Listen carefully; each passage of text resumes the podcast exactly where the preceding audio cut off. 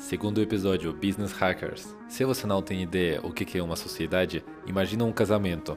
Você vai passar muito tempo com essa pessoa e vai amar ela no jeito como ela é. Vamos lá. Fala empreendedor, beleza? Que bom ver você por aqui hoje. Vamos para o segundo episódio. Será que vai dar certo fazer negócio com seus amigos, seus parentes? Mas antes de tudo, quero falar: se você acha que você consegue criar uma empresa em sociedade de 50 e 50% com seu sócio, seu amigo, seu parente, saiba que não vai dar certo. Sempre tem que ter um sócio principal. Isso vai eliminar muitos conflitos na frente. Mas vamos passo por passo. Ó, oh, e no episódio anterior nós falamos sobre Starbucks, empresa que eu admiro muito. Eu até fiquei inspirado e pensei procurar algumas outras empresas para falar sobre as histórias delas. Analisei outra empresa, Nike e Netflix. Mas também eu achei outras empresas. Em alguns casos eu senti que informações que eu achava foram feitos pela empresa mesmo, como marketing pessoal. Porque na minha opinião, duas coisas principais que tem que ter na empresa, marketing e vendas. Mas para isso acontecer, para a sua primeira venda acontecer, você tem que criar o seu negócio. Hoje você vai entender, vai hackear. Será que vai dar certo fazer negócio com seu melhor amigo, o seu parente? Mas antes de ir para as dicas secretas, me fala uma coisa. Você me segue no Instagram? Se você ainda não me segue, me segue já. E também deixa o seu like. E se você se interessa pelos temas dos negócios, igual nós conversamos hoje, já deixa o seu comentário também. Assim eu vou entender que isso te importa. Eu acredito que essa sociedade pode dar certo sim, se você saber lidar com ele e separar amizade e parte do negócio, parte do business. E para fazer a história em si mais prática, vou dar um exemplo da minha vida, que eu tive uma sociedade também, uns quatro anos atrás. Eu entrei numa sociedade e nós criamos uma produtora de vídeo. Então, eu fui responsável pelo produto, pela qualidade do produto, produto em si, e o meu sócio foi responsável pelas vendas. Mas quando nós iniciamos, não sabemos ainda um monte de coisa, então tudo deu errado. No final das contas, não deu certo a empresa. Por quê? Porque não aconteceu as vendas. E as vendas foi responsabilidade do meu sócio. Eu até tentava ajudar, mas não é sempre tudo depende da gente. Hoje, olhando para essa situação, eu não culpo ele em algumas coisas, mas chegou num momento quando a gente quase brigou. Mas graças a Deus a gente conseguiu salvar nossa amizade, até hoje nos conversamos. E essa história foi bem educacional para mim, para entender como funciona a sociedade.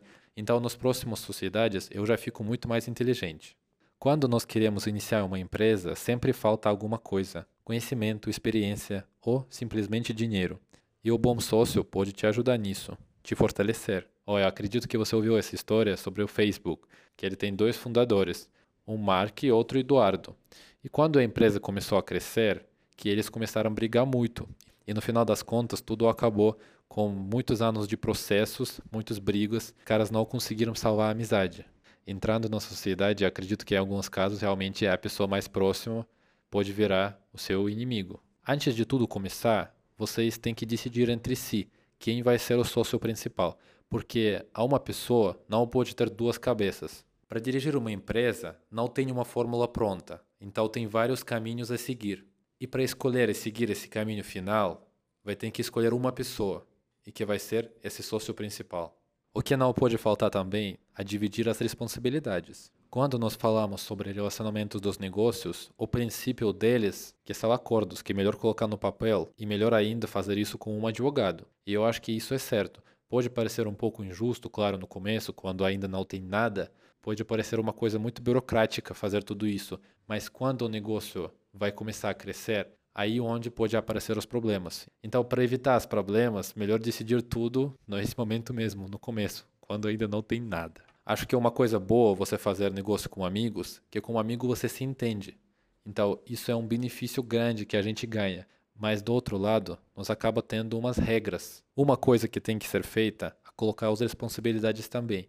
Quem vai ser responsável pelo quê? Você pode acordar que você vai ser responsável pelas vendas e o seu sócio vai ser responsável pelo produto. E cada um de vocês tem que trazer resultados. Ou vou dar um exemplo também. É importante entender que você com seu sócio está alinhado. No qual sentido?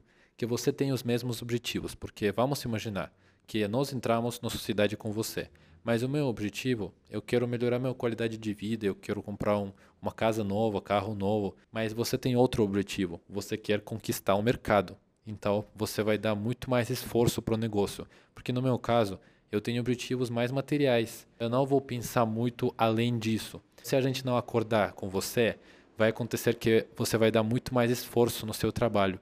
E estes nossos esforços diferentes podem causar as brigas também. Resolvi abordar esse tema hoje porque é um assunto que segue a gente todo dia. Todo dia nós temos nossos clientes, negociamos com eles, com algumas a gente acaba fazendo amizade e muitas vezes confundimos amizades e os negócios. E tem que separar as coisas. A amizade te ajuda para você se entender melhor com a pessoa, mas parte nos negócios tem que ser escrita no papel. E também não esqueça de emitir a sua notinha fiscal. Obrigado de verdade por ouvir até o final e até o próximo podcast. Tchau.